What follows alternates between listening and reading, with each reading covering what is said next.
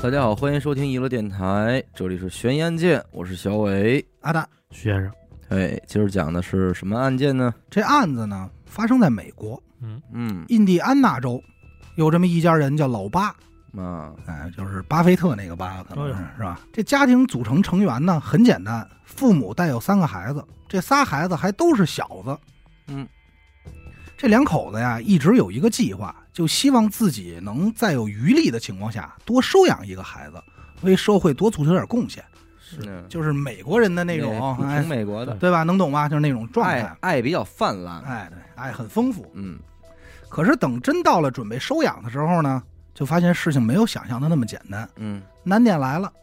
一是这福利院啊，要看父母是否有能力去收养一个孩子。啊那是有没有能力？这个钱，对吧？你们家庭背景如何？还有一点就是你们关系是否和谐。对美国人比较讲究这种。人家也得对孩子负责任。还有就是你为什么要抚养一个孩子？嗯，哎你们家有仨了，为什么呀？图什么呀？哎，这这都是要问清楚。嗯另外一方面呢，就是双向的，父母这边也没有说这么好相中。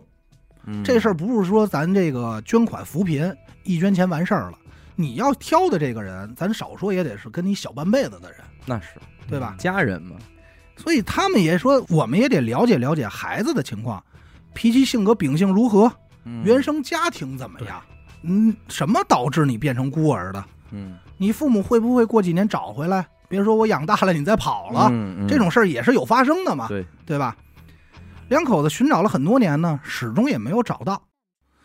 终于是到了二零一零年的五月份，两口子在儿童福利机构的帮助下，找到了自己喜爱的小姑娘。嗯这小女孩名字叫小娜，二零零三年出生，出生地呢是乌克兰。遇到两口子的时候，大概应该是一零年有个六七岁的样子吧，对嗯。长得特别可爱甜美，而且皮肤挺白。照片中，哎，你说这乌克兰的孩子为什么会在美国的孤儿院呢？呃，不知道，这这这是真不清。清啊楚。嗯反正是在这边发现的嘛，嗯嗯而且皮肤挺白，这是发现长得挺可爱的，嗯还特别爱笑。唯一美中不足的地方就是这小姑娘啊，患有先天性的侏儒症，啊，残疾人呃，残疾人，长不高，呃，个儿矮，嗯就是那么一个状态。但是这些啊，两口子是知道的，就是明白我先明白，就是知道怎么回事的。嗯但是即便如此，两口子在看见小女孩的第一眼就认定了，说这就是我们家的成员。嘿哦，什么原因不知道，有可能就是眼缘，就是感觉来了，立马就跟这院方申请签字办理手续，就给养领养回家了，那可见这家人这爱还是相当饱满的。那相当饱满。嗯这小女孩刚到家的时候呢，也很正常，而且一家人也都特别欢迎她，嗯还办了就美式的那种欢迎会， Party 哎，哎，那鼓掌欢迎一个小妹妹。热对对对欢迎没有，你说的那是咱们这 边，中中式 的，举着花儿是我说杠杠 站站两边儿那种，杠杠起杠起，你说那是不是那摇着手花的那个？对，我说的人家家 party 啊一起 party，玩儿啊吃蛋糕那种，嗯哎，这个，但是小娜呢，确实之前呢有过一个不太好的经历，嗯，什么经历呢？就是被之前寄养过的家庭退过货，有什么原因咱们不清楚，这个没说，人一般这不应该看多长时间，哎有可能是为了保密说孩子的隐私，那或当者然之前父母的家里一些怨问题吧，嗯反正就是嗯不得而知嗯，反正被退了。但是也是因为孩子患有这个先天侏儒症嘛，所以他的身高只有九十公分左右。也不能再长高了，呃，以后不好说，有可能能长，但也不会长个十公分，就呃那种撑死了，也就是以后未来可能也就有个一米左右，一米俩几，也就这样。而且走路特别困难，我在能找到的视频资料里啊，就看这小姑娘走路属于浑身没劲儿那种，俩腿弯曲着往里抠，嗯然后上身佝偻着，然后这俩胳膊还得支棱着，就走路有点像说就是丧尸丧尸片儿看过吧？就差哦就往这是儿走那种美式僵尸电影里边那呃，种丧尸，对对对对，就就那么走。如果想不起来，就想着赵本山学那吴老二。哦就是那么一个状态，很艰那 难。他这还有点那种小儿麻痹的这种，呃，就是侏儒症导致的佝骨偻骼，病什么这种，就是侏儒症导致的骨骼发育问题。那这是挺严重的一种残疾了，这算是，反正你一眼就能看出来，这小姑娘是病态。哎，但这些啊，都是老八一家在认养之前知道的，嗯，就是他会一直携带这个病。甭说了，我觉得这案子后期那仨孩子估计得欺负这个犯坏犯坏了，是吧？你先听着，嗯，也正因为知道这些事儿呢，所以这一家人出门，这爸爸永远是把这孩子怀抱着，嗯哦，不离手，就真当是亲生孩子这么养着。这个有这么一天，这一家人也说说咱们录了一周音了，嗯，这个周末啊也到了，要不咱们出去玩吧？别老没事儿一到周末就打麻将，嗯，那多累啊！是，最终商量商量呢，就说去哪儿啊？说去乐亭，嘿 哎就是呦就是这跑够远的，啊就是美国的乐亭，啊，就是海边儿。说说咱们趟浪水儿去吧，嗯，说去海边放松放松多好啊，趟浪会儿水儿。 m e l o t i n 哎，周六一早，这一家人开车就出发了，离他们家也不远，二百七十多公里，开车三个半小时，你就落听吧。这丈夫呢，头天说是不打牌，嗯，但是他瘾头到了，这这谁控制得住啊？是最后就跟朋友说说，咱今儿就玩两锅，明天我早起。是，两锅牌玩完，熬了夜以后，又加上开了三个多小时车，到那儿呢就有点身心疲惫，嗯嗯说咱们呀，先在沙滩上支个摊儿歇会儿吧，别着急说逛去。 先打一棍儿，没有，不能在那边还打，不像话呀。沙滩上打一会儿，说歇会儿，嗯因为平时不是都是他抱着小娜吗？嗯所以他就跟小娜说：“说宝贝儿，听话，爸爸今天太累了，咱先在沙滩上坐一会儿，一会儿我再抱着你去看海去。嗯”可是没成想，这小娜不高兴了，这脸唰就耷拉下来了。谁说话也不好使，谁说什么也不听，整个因为也是刚来家里嘛，就当时整个家庭的气氛就很尴尬，处于一个冰点。就在这个时候，这小娜自己腾就站起来了，然后像正常人一样叭叭叭叭叭叭叭就跑到海边玩去了。嗯，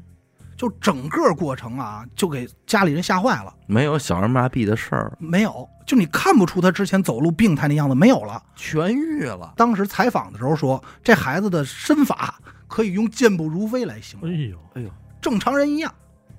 那然说后明要落听这地儿行 啊，这治病啊是治病吧？啊， 没他妈听说过啊！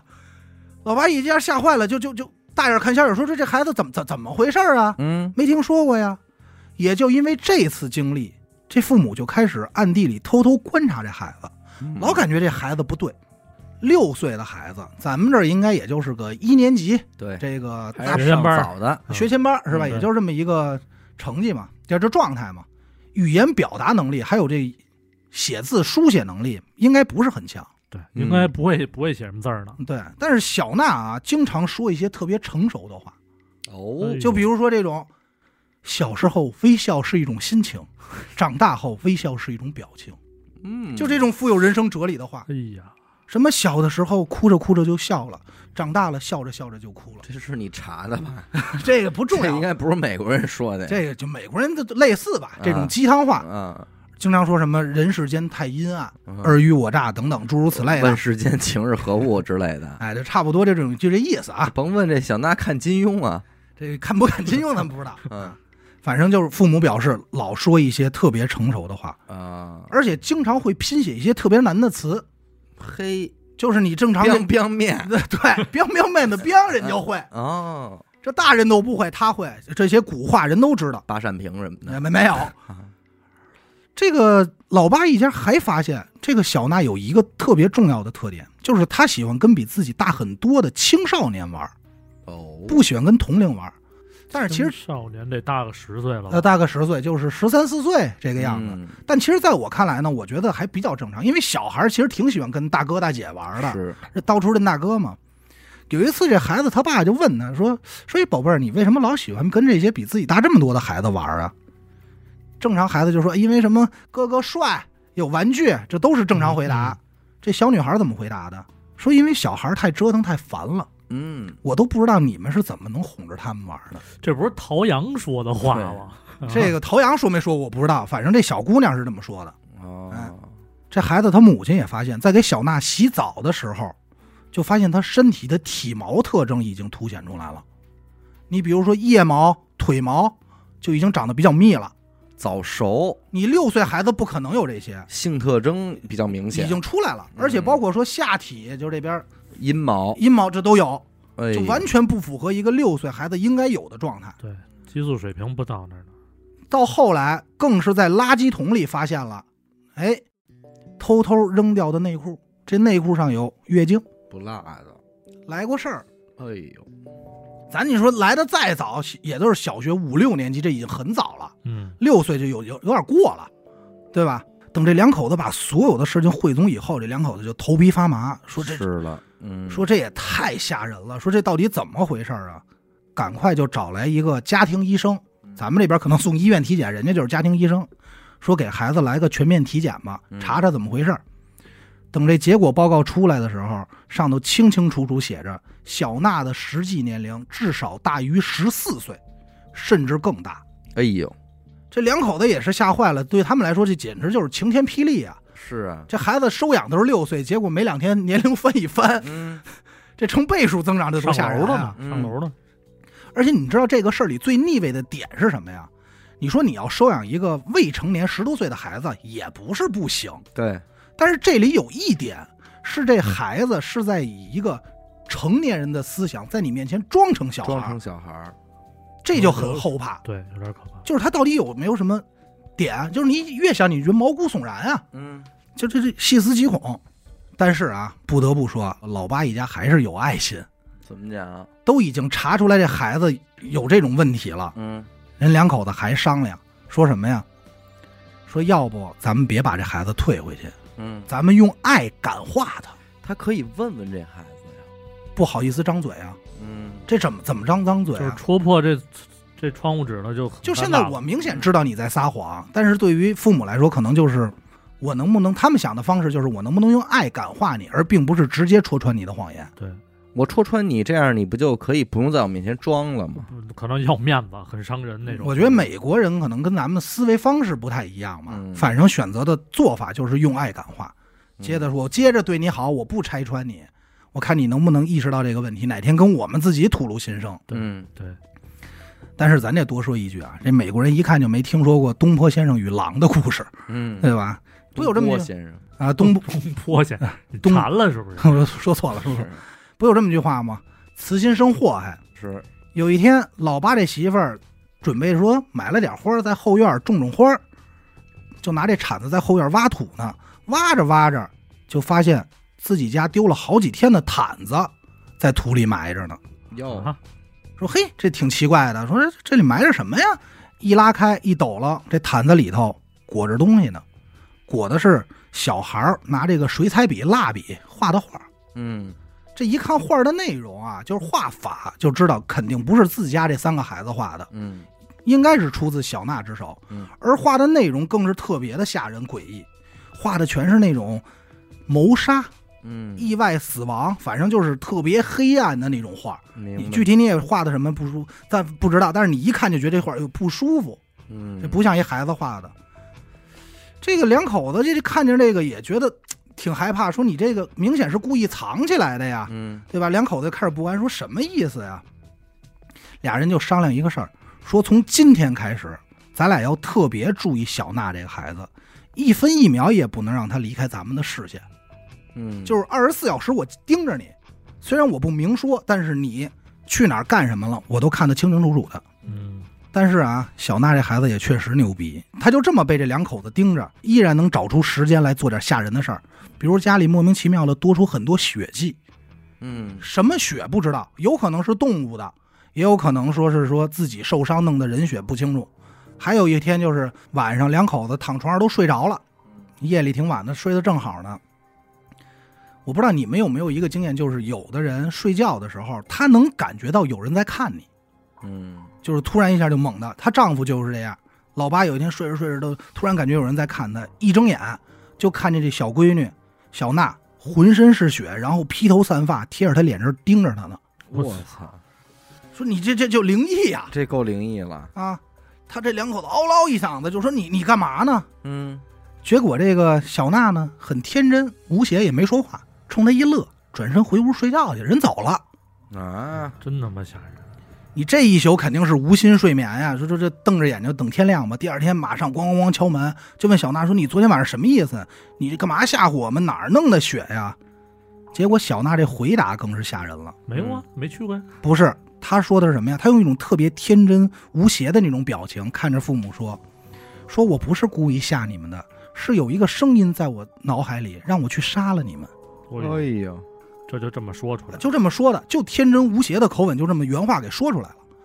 这一下就弄得这两口子不会了，嗯，都不知道该怎么接，就就就就就，那行吧，也就没再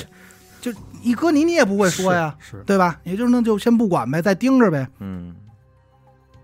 咱要说这个人身安全受到威胁了吗？确实也没受到伤害，但是你一天到晚这么提心吊胆，你也受不了啊。可是没成想这事儿啊，愈演愈烈。小娜可不是一个光耍嘴皮子的人，嗯，行动派，接下来的日子里就开始有所行动了。比如说，趁这家里人不注意的时候，偷偷的往他妈喝的咖啡里倒洗衣液，哦，就开始下毒。好在呢，他妈也正好是看见了，嗯，这就没喝了，然后就转身就问他说：“你干嘛在我洗这个咖啡里下毒啊？”结果这小姑娘也很诚实，就一脸天真无邪的说：“我就是想毒死你。”哦，就这么直接，就诸如此类的事儿就很多。我估计听到这儿啊，这好嗯多听众都已经坐不住了。是， 是你这是什么呀？因为这个情节太像一个二零零九年的一个美国恐怖片了，嗯，英文名字叫《欧粉》，欧分，呃，中文名儿藕分藕分，农村人的生活，我可英能是语也不好，我就不说这个事儿了，好吧？啊咱们这边翻译呢叫孤儿院，啊，孤儿我院，以为院新新能源呢，嗯没我以没为有，怨是怨气的怨。啊哎，反正我觉得中文名翻译的更好一点啊，它透出这么一个恐怖感来。 是，嗯这个孤儿院呢是美国拍的，在恐怖片里相当有名，但是其实里头内容跟咱们讲的这个案子非常的相似，如出一辙，如出一辙。它里头也没有鬼的事儿。嗯咱接下来呢就来说说这电影是怎么讲的，嗯大家对比一下。嗯说有一对夫妇，丈夫叫小帅，妻子叫小美。嗯，也可以是黄毛和什么呃，的对对，就抖音非常火嘛，都行，是吧？但我没有人家音色。嗯，两口子呢生了一儿一女，老大是儿子，老二是女儿。嗯，可惜的是，这个女儿啊，先天性失聪，听不见。虽然有这样的问题，但并没影响到人家一家人幸福的生活。是嗯嗯两口子呢，特别喜欢孩子，也因为老二有失聪的这个毛病，加上政府鼓励说要三胎嘛，嗯，两口子就说借着机会，要不咱再要一个。嗯，可是没成想，流产了，嗯胎死腹中。这件事儿就给这妻子小美带来很沉重的打击，啊，导致她开始长期酗酒，并且做噩梦。自暴自弃，自暴自弃，连锁反应就是小美得了严重的心理疾病，精神出了问题。嗯丈夫第一时间还是挺照顾的，嗯可是时间长了，这个精神病吧，他不好照顾，是麻烦，对你怎么着都不行，对他老找你茬儿。这两口子后来就频频吵架，也是几次游走在离婚的边缘。后来，小美自己也意识到，说我这个问题可能有点太严重了，嗯哦说咱努力积极配合院方治疗，嗯有了很大的改善。两口子呢也是商量说，咱们能不能回到最初的那种幸福美满的状态？嗯，于是就决定了一个计划，要不咱们再收养一个孩子，那这跟这事儿一模一样，一模一，一样，弥补这个空缺嘛。两口子来到孤儿院中呢，一眼就挑中了一个小姑娘，嗯，九岁，长得特别漂亮，小儿麻痹，呃，没没有小儿麻痹，没有这点啊，这不是了，这不是，但是长得特别漂亮，跟小洋娃娃似的，特别可爱。嗯还有一点是什么呀？这个孤儿院的孩子都那儿哎，那儿疯追跑打闹呢。嗯，人这小姑娘就坐在画板前，优雅的画画，哦，哎，沉浸在这个艺术的海洋里不是一个嗯 level 啊、的，不是一个 level。怎么看怎么说这孩子太可儿童了，这么懂事儿呢？嗯，嗯，再通过了解，这小姑娘不是美国人，俄罗斯人，也跟这事儿是不是多呀差不多？咱要说不规矩说的话，都都算是苏联。都斯拉夫这块的对吧？嗯，还有更相似的呢，电影中的这小姑娘之前也被人认养过，有，但她不是退货，嗯是因为之前他寄养他的家庭发生了火灾，于是又回到了孤哦儿院，。被迫被动的这个，哎，被动的。这小美和小帅听了这个小姑娘的经历呢，也觉得挺可疼，嗯，立刻就签字画押，赶快给这姑娘领回家了。可是自打进了家门以后，通过几次接触，就发现这孩子不一样，哦嗯，这如出一辙呀，如出一辙。但是电影中剧情是什么呢？小美本来是一个音乐人，这妻子。原本打算教小姑娘弹钢琴，这小姑娘也很乐意学，就从零开始教呗。可是有一次无意之间，这小美就发现这小姑娘会弹琴，而且弹得特别的好，呵家伙，就拿起来那种当当当当当十当当，级哎，对对当对，当啷当当当哎哎当哎当对，弹一弦乐像 话吗哎咱？就说这意他 思，可弹的是一弦儿乐，民族乐咱器，咱甭管，反正就是那意思，那那弄得特别好，反正也是小伟说的啊。嗯这小美就问他说：“你琴弹的这么好，干嘛还让我教你怎啊？么还装孙子呀？呃，对，你就是你，你就他弹的特别好啊，就是什么什么这个贝多芬什么的都都行。嗯然后这小姑娘这开口也是语出惊人，说是因为你想教我弹琴啊，所以我满足你的心愿。你儿子不爱听你弹琴，你女儿又听不见，你应该感觉很可悲吧？哎呦，这话说哎呦的，这就很成，就不是一个孩子说的话啊！听到这答案，这个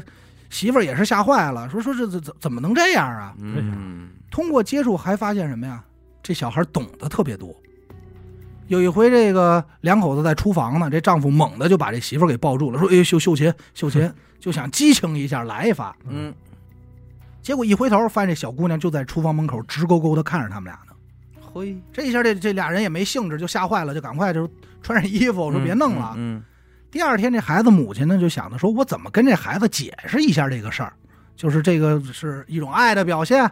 正想的时候，正想怎么解释的时候，这小姑娘就特冷静说了一句：“不就是操嗯，”，就特别粗俗。这里是我翻译成中文很粗俗，它英文原文里也用的就是很说粗俗。惹边儿，没有没有，不是这个，嗯，说了一些俄语， 啧日了币，不了别胡说八道啊！嗯一会儿有俄罗斯听众揍你。日啊了币，哎，而且还发现这小姑娘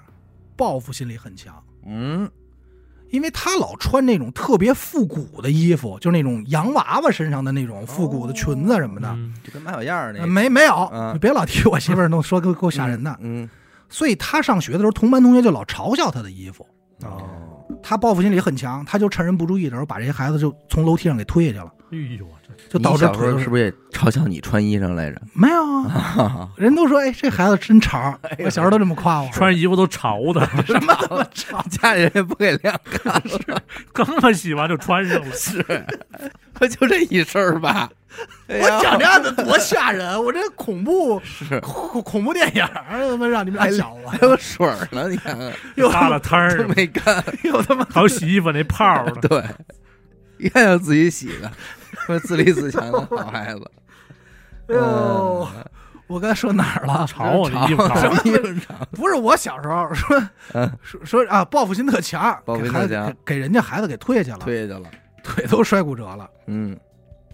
就种种迹象发现啊，就把这些事情反映给自己的丈夫。嗯，但整部影片里，丈夫小帅是那种又傻又天真的一个设哦定，啊，就不在乎这呃，个。不在乎，不是不在乎，是无论发生什么事儿，他都不会怀疑自己认养的孩子。哦，他说这是个孩子，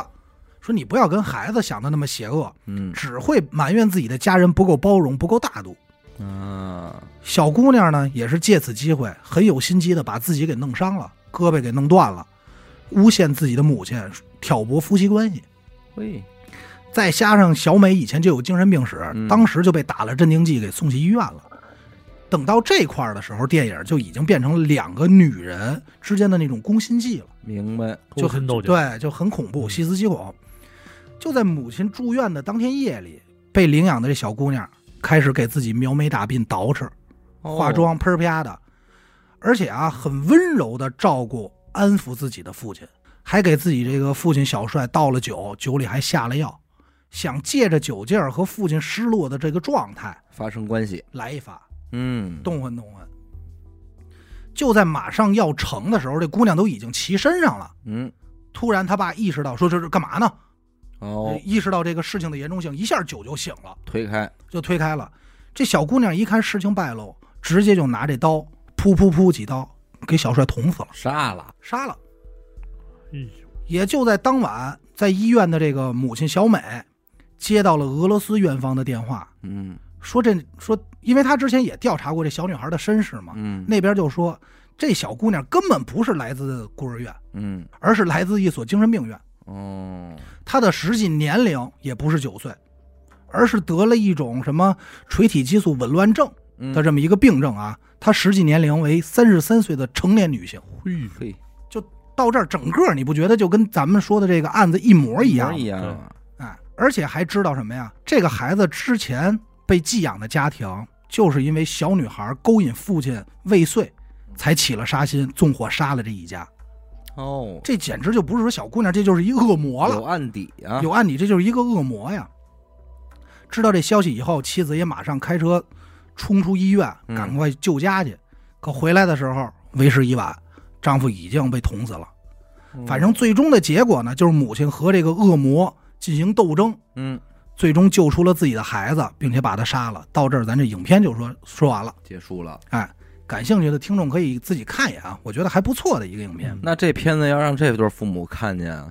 这看没看过咱不知道，嗯，反正整个案子和这电影基走本向是完全完全一一。样的。而且我当时看的时候，我以为咱们今天讲的案子是电影的原案，嗯，就是电影根据这个案子拍的，并不是。哦对时间点对不上啊，时间先也有的对电影对，不09后有的年这事儿。哦，回过头来，咱再说现实的这对儿，嗯，这对家庭，哎，老八这两口子，转眼到了小娜九岁那天，这家里美国人不都有这个办 party 的习惯吗？嗯人多热闹，美国家庭都这样。而且他们这个美国，咱看电视剧、电影里的那种家庭，不都是有一后院儿、草地，然后摆的什么玩具、滑梯各种的，嗯为小姑娘庆生，他们也是这么给办的。嗯，因为美国人对领地意识比较强嗯，所以很多人就在自己家的后院儿围了一圈篱笆，嗯有的用的是这个铁网，嗯，老八他们家用的就是铁网。生日当天，亲戚朋友来了不少，这忙活的最累的也就是这两口子，什么收份子啊，不是收入没有份子，他啊妈九岁了还收份什么子，份子？这老想着挣钱，像话吗？啊，哎，就是我刚才说哪儿了？收份子没有收的那个啊， 就是说这个端茶倒水、送送蛋糕、点心捂的，他妈这忙前忙后这，忙着这帮孩子呀，在这个庭院的中间玩儿。嗯，他妈端完东西就想着说什么呀？说我别捣乱，我别直着过去了，嗯我绕一下，我溜边儿走不就完了吗？对绕开你们，整溜达到这个电网边儿上的时候，突然感觉身后有一只手用力推了他一下，脚底下一拌蒜，直接就失去重心，眼瞅着这人就要触电了。哦，怎么还有电网啊？就是他们家隔离篱的笆篱笆笆是的，电网啊，哎，对，篱笆是电够网。狠我的，操，这是什么给自规己弄起来 了，够规格够高人的家是怕外人进入，啊，不是说不是说害人，你知道吗？这规格够高的，哎，就是感觉眼瞅着就要这个撞上了，嗯马上就完了。她这丈丈夫老八眼疾手快，一把就给薅这儿了。抬，呃，没有抬，就一把就给薅这儿了。啊，咱这儿说啊，一旦要碰上电网，这非死即伤。嗯，这丈也是这丈夫薅住了以后，也没导成悲剧。等回过神儿来一看，说谁推的我呀？一回头，小娜哎，那甭问，肯这定肯是定他呀是，要下死手。也就是因为这么回事儿，这两口子就彻底下定决心了，说得了，这孩子咱养不了，要不得，别要了，这不是一个说咱拿爱能感化的事儿，嗯，这他妈跟咱玩命呢，这跟我闹，啊，跟我闹，没有闹，这就是要命。嗯，二零一二年六月份，两口子决定结束这一切，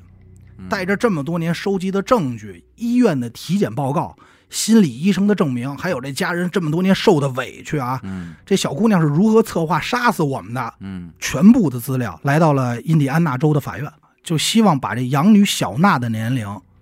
改成成年人，嗯不能再这么继续骗下去了。嗯，很快，法院的审理结果也出来了，上头清清楚的写着，小娜并不是一个2003年出生的孩子，而是一个出生在1989年的成年人。一九八九年，你想多大了？一二年国可以说是二十三岁，嗯，这就是成年女性了。相当大了，但是两口子呢，不得不说，虽然是改了他这个年龄啊，嗯但是还是说挺善良的，嗯充满爱，并没有说放弃这孩子，或者说你不是我们家人了，并没有，只是说咱们呀别在一块儿住了，嗯你也是成年人了，是不是可以照顾自己了？啊独立了，哎，你不要再以这个孩子的身份到处去骗了，嗯咱们就不要住在一块儿了。老八一家呢也选择说，我们搬到加拿大、美国，我们都不待了，跑不下路来了，哎，自此之后，咱们各不见面，离得越远越好。嗯但走之前，为什么说两口子还挺仁义呢？嗯还给小娜租了一个公寓，交了一年的房租。嗯，因为小娜不是有这个先天侏儒症吗？嗯还帮着申请了社会的补助金、低啊、保，低保这些手续都给办完了，还给她报了一个化妆班儿，就是你学点技能，以后你可以养活自己，嗯，有饭吃，别老想着骗人。我反正觉得这这就算不错。嗯对到头了，挺仁至义尽的，钱也都花了，对吧？整个案件下来，没有人命的事儿，嗯，这咱也就是说还行。是。我觉得这两口子也算比较敏，就是比较敏敏锐了吧。是嗯要不然的，话，像电影那种走向，还非得就是出点人命，也就不太好了。对包括你说这个女孩威胁他们生命这些，对完全跟电影一样可嘛。能这样处理算是一种比较好的结果了，而且我还是在这里，咱还得说，两口子还是心善的。还是对，还是爱比较饱满。哎从一开始发现有问题，孩子的年龄谎报，嗯然后还想用感化，后来即使都已经闹得这样，威胁自己了，嗯，我还愿意再照顾你一个，然后只是咱们谁也别见了，嗯觉得就算不错了，可以了。。嗯嗯嗯嗯，但是你说这么大的孩子，他到底图什么去做这些呢？就是隐藏自己，就是他本来他的本来是身患残疾，嗯啊但是他利用他的残疾，反而成了他的一个 buff 了。他就可以利用这个冒充小孩儿，然后就诈找骗找一些爽点是吗？对啊，咱们不是那抗日时期也有这个啊，八路军战士得侏儒症，冒充小孩儿给皇军带路，最后一分说叭给皇军一 枪，说也有这个啊是吧？还有这、嗯这个我就不清楚了，啊，有这个也呀哦有，类似的，是吧嗯。本来我就这个这个侏儒症是吧？嗯哎，我一看这电影儿好，正好也没饭吃，嗯，我就直接在大街上孤儿院门口我一坐，嗯。人一出来怎么回事儿啊？没啊没没没地儿待了没没家没有家人，那你说他杀人又为了什么呢？就也很奇怪。他可能也没想杀人就，是学，有可能是不是学电影？嗯，是那我觉得他有有点太傻了，你毕竟你要说是是八九年出生，这也 岁数不小，不是二十多其岁了实其实就从沙滩上跑那两步，我觉得这孩子可能就是有点着急。他多余装成小儿麻痹吧，对我觉得嗯，就是你正常，你这样的话，你起码你反知正你道，本身也患有侏儒症，对呀、呀啊对吧？但不过确实说实在的，他这个小女孩不好装，因为她这生理期什么的她都有，嗯你这个要想一直不被发现也挺难的呀。嗯到这儿呢，案件没完，啊，还有哦后续。时间转眼到了二零一四年，那越来越近啊，越来越近。这搬完家的两口子呢，突然之间离婚了，而这个当时收养的小娜也神秘失踪了，不再住在那个公寓里了。等再有消息的时候，就是二零一九年，两口子分别收到了美国法院的恶意弃养通知书。恶意啊弃养，对，恶意弃养什么意思呢？大概意思就是小娜确实可能是一个孩子，是被这两口子恶意弃养的，嗯并不是像刚才咱们之前说的那样的。哦，就是反反复复呗，来一反转这哎边。大反转，嗯，就是谁能想到有这样惊天反转？美国人他也吃瓜呀，嗯，就跟咱们一样，一下这案子就炒得沸沸扬扬的，无嗯人不知，无人不晓，就成了美国非常著名的一个案件。加上他又跟电影的内容完全契合，嗯就是情节很相似，大家就说怎么回事儿啊？那这事儿呢，还得从小娜失踪开始说起。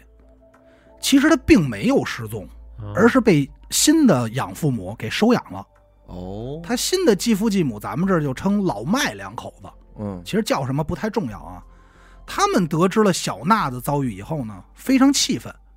领养了几年以后，就于二零一六年开始找地方法院申诉。起诉之前老爸起诉好了，重点是什么呀？说我们收养的这个孩子小娜绝对不是成年人，希望能把哦孩子出生的日期从一九八九年改回二零零三年。嗯可是因为当时这案子是二零一三年结的案，嗯，就是二零一三年、一二年这个这个节骨眼儿刚结的，没多长时间，所以当时就被地方法院给驳回了。嗯但是小娜的新任父母呢，非常坚持，一直认为自己这孩子受了不白之冤，就是我要洗刷他，你们不能这么污蔑这个孩子。坚持一直向法院申诉，最后在二零一九年的时候，成功的把老八夫妇以弃养罪告上了法庭。这是怎么讲的呢？哎，这个咱就得说说到底怎么回事儿了。嗯当时被告上法庭的老八两口子呢，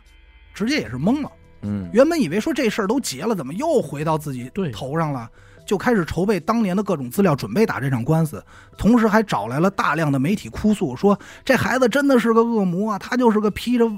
这个小孩外衣的成年人，怎么怎么样，嗯就把刚才我给大家讲的那一切全讲了。嗯也就是一开始咱们说的这个，都是老八家人的一面之词，哦，明白吧？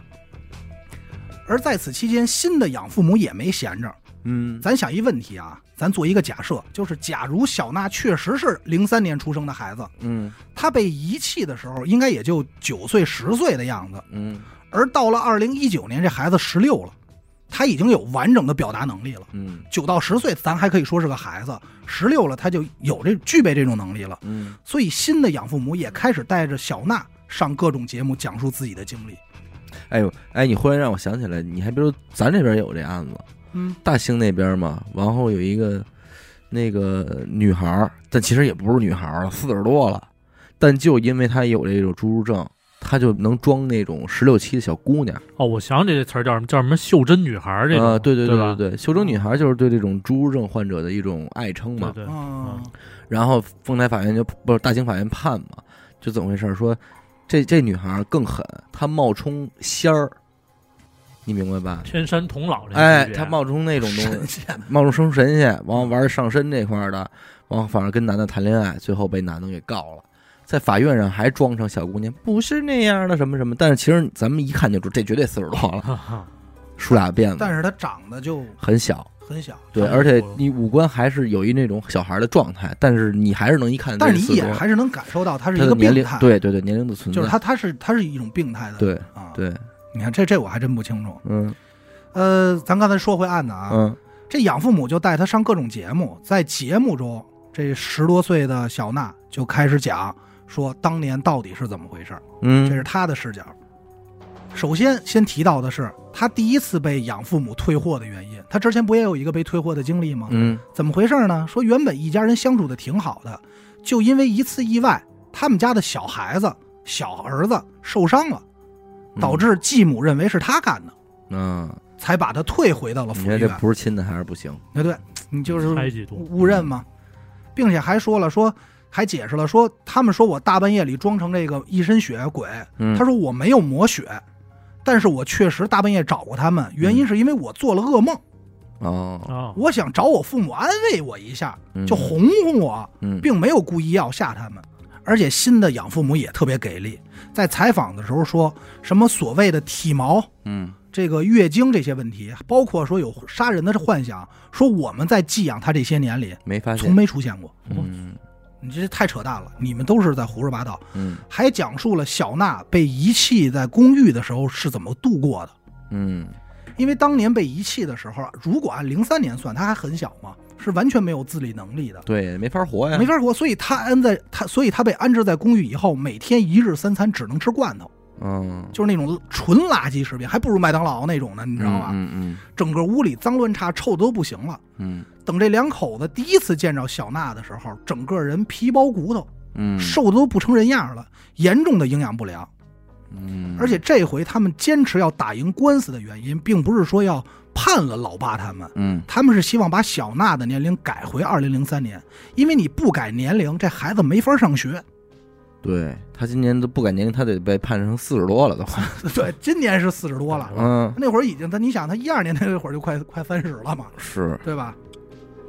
但是也因为这个案子当时太有名了，而且都是公说公有理，婆说婆有理，嗯就变成了一个时间特别长的拉锯战。嗯，当时美国老百姓也特高兴，天天就在网上各吃种瓜，福尔摩斯嗯就开始分析站队了，嗯吵得特别厉害。而大部分人还是站在老八一家的视角的，挺老八，可能就是因为这电影。就是因为这电影，因为大家更希望这个事情能像电影一样那么戏剧性。来一个真实的，对，说说这多好，大家这乐衷于。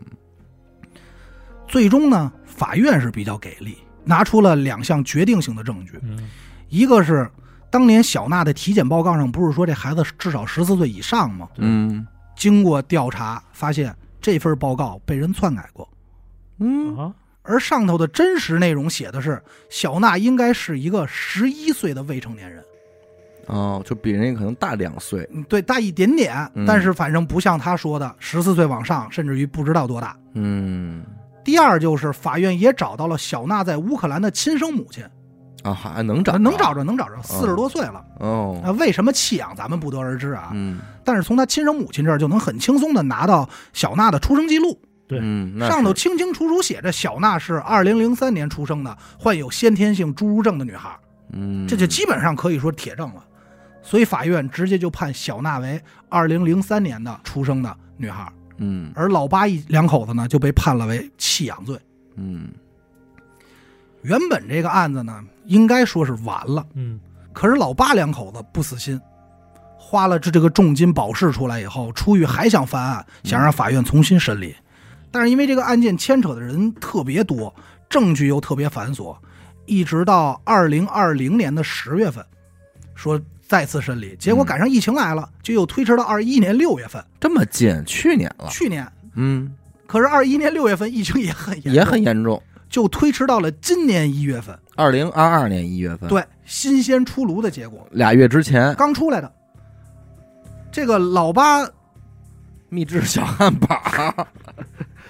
没有、 他们啊、家知道产业 了，什么乱七八糟。嗯哎，前两天刚出来这个，最终结果就是老八夫妇确实为弃养，啊，这孩子就是二零零三年出来的，白折腾。那他那俩人认罪没认罪啊？我觉得他不可能认罪，那你得说出你诬陷这孩子的原因啊，就是可能想养，不想养，不想啊养。不想养了，反正原本这个网上闹得沸沸扬扬的真实版孤儿院事件，嗯就变成了邪恶父母弃养案，就是说父母怎么怎么坏。刚开始咱这还说多善良，又怎么怎么样，嗯其实特别坏，你嗯知道吗？具体弃养的原因没查出来，人嗯两口子也没说。但是也但是呢，我网上查了查，美国这个弃养罪算是 B 级重罪， ，no，就是判这个两年到二十年不等，嘿，就判的挺重的。哇塞，就恶意弃养，包括可能有大笔的罚款。虽然不同州的这个价格啊，或者处罚程度不一样，嗯但是反正挺那什么的。挺贵的，对这方挺贵面的肯定很很严格。是，就是你要非就是说咱们现在也不好说啊，但是我理解就是说不养的原因会不会后来是因为觉得这女孩有点麻烦了，嗯和一开始想的不一样，才给她编了这么一个。对，有可能，因为毕竟他们仨，他们家之前是仨男孩嘛，嗯，对吧？你再养一女孩呢，可能整个的这种生活方式就变了。我觉得关键在于他们一时冲动收养的一个残疾人，哎，这有打击他率，他们忽略了这个照顾一个残疾人的这个辛苦程度，有可能当时收养就是为了表现给外人看，咱不好说啊，嗯咱就是假揣测。对，但是说大家说看我们多有爱，但是结果没想到。是啊，但是反正有一点，我觉得是能肯定的，就是我分析啊，嗯就是两口子有了弃养念头的时候，正好赶上这孤儿院电影出现，嗯，对吧？给用上了，给用了，突发奇想就说，哎，这跟咱家情况多像啊！嗯，咱家孩子也千年猪，他长不大，嗯于是就把这些事儿捏造、安排、精心策划了这么一个故事。嗯，那就不是这孩子想套这电影，是这父母套这电影。对，嗯嗯嗯反正我觉得是要不你说这么契合程度这么像的太难了。嗯对吧？呃，这回我在查这个案子的时候，其实美国类似的弃养案还挺多的，然后就很多两口子都是一时冲动收养了孩子，嗯然后后不想要了，不想要了，有的就直接撇了。但是有一个也是比较知名的，嗯两口子跟这电影老是感觉离不开，嗯，两口子收养了一对儿来自俄罗斯的孩孤儿，怎么专门收养俄罗斯？我不知道，就是就就就很奇怪，他你们知道 想吗？干嘛到 嗯底？就是俄罗斯的一，这就是孤两个一对儿，大点儿的是闺女，小点儿的是弟弟，这俩还是同这个这不能都是漫威的坯子呀， 对漫威这的是猩红女巫和那谁呀？ 快银是吧对 啊，啊，刚才那是黑寡妇，是吧？娜塔莎嗯这俩孩子呢，本身是同一个家庭的，嗯什么原因被抛弃的不知道，就是因为有这特异能力、特异功没能，没有啊，跑太快逮不住 逮不着他呀。你那说的是被九头蛇收养的，啊，别胡闹啊！嗯就把这俩孩子收养了，在收养过程中，同样编造了一个故事，嗯说这个大女儿几次想杀死自己的亲生弟弟。哦，怎么怎么样，想从阳台推下去，啊各种原因，反正就说，因为孩子其实他是没有话语权的嘛，嗯，嗯，最终就把这孩子又再次退回给了孤儿院，退了这一个，就退了老大这姑娘，也留了一儿子。留了一儿子，养的挺好。嗯说这个老大可能因为原生家庭的原因吧，反正是有疾心理疾病。嗯老大当时被退回去的时候，还问父母说：“你们什么时候来接我呀？”这父母还说啊：“过两天我们就接你了。”嗯但是其实老，但是其实老大还挺成熟的，他就明白不会再有人接他了。哦，哎呦，这个时间也是跨了，当时这个案子也很有名啊，嗯大家就说这孩子怎么能这么邪恶？时间可能跨了十多年过去，就是类似于一九年这种嗯嗯嗯时间点，一个新闻媒体的组织说我想查查这件事儿，就是说采访一下，就千里迢迢又找到了当年被遗弃的那个女孩儿，嗯，说采访一下，结果那女孩儿和这两口子说的当时的话蛮拧，完全不是一回事儿。完全不是一回事儿。说一我压根儿没打算杀过弟弟，嗯二我也没伤害过他们家人。嗯，但是他们就找了个理由给我弃养了，然后怎么怎么样？那他应该以现在这个成年人的思想，能回忆出来当时为什么不要他呀？他们不知道原因，没感受到，没感受到。他说很有可能就是因为误会吧，嗯，就是这是这个女孩成年以后意识到的，嗯说可能有一次跟弟弟闹着玩儿，然后弟弟受伤了，从此以后父母就不太喜欢了。所以你看，这收养这事儿，我们大概看到的还是嘖太阳光了，想的，对但就其实里想得边太太简阴单暗了面，这种寄人篱下的感觉，嗯还是挺挺麻烦的。而且我跟你说，他这里很有可能有一点，嗯这个老大闺女岁数大了，有可能大家觉得父母觉得她忘不了原生家庭嗯那些，但是老二很小，还怀里抬里嗯怀里就是好喜，哎，对，没准保不齐他就能认得。但理论上不应该接受他退回，因为你在领养那一刻，这些这你说的这一切都应该是你就是提应该前接受，应该接受的。但是退回的时候，咱就说，嗯假如是你的亲生儿女，这姐姐老想推这弟弟，你能给他扔了？对啊啊呀、你能给这大姐扔了？那也不你，也只能忍着啊。那为什么你收养的你就可以给退回去啊？是不是也不合理？但是当时退回的人家是拿了充足的证据嘛，嗯就说这孩子要要害我们家他人，什么证据你也不能给他退回孤儿院，你是监护人了，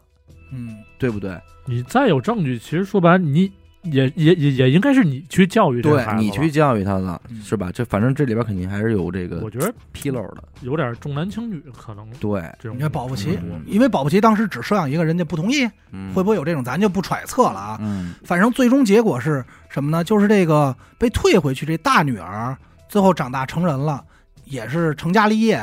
找了个老公，嗯挺好，而且还在干一件事儿，就是帮助贫苦山区里的孩子，嗯，就是给人上课呀、送药啊，就是这种。那还所以行，我没到没因为这事儿变什么心理阴影，没有，反而变得很博爱，很很积极，对，很积极，因为可能嗯他意识到自己是遭遇过这种不幸吧，啊吃过苦的人，对，所以反而就是，但这种事儿就是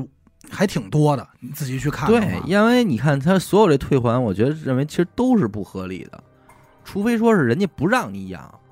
不能说你自己想养不想养的。你别说人了，你领养个嗯狗，你也不能说我领回来几天，因为它撒尿，我又给它扔了，啊，这对，这这不就有行，道理，对吧？那你没没想好，那更何况是一人了嗯，人呢可能发生的事儿更多了。你说我领回来之后，丫天天不好好学习，我辅导他功课太累了，我觉得这是原生家庭问题，所以我给他退回去了。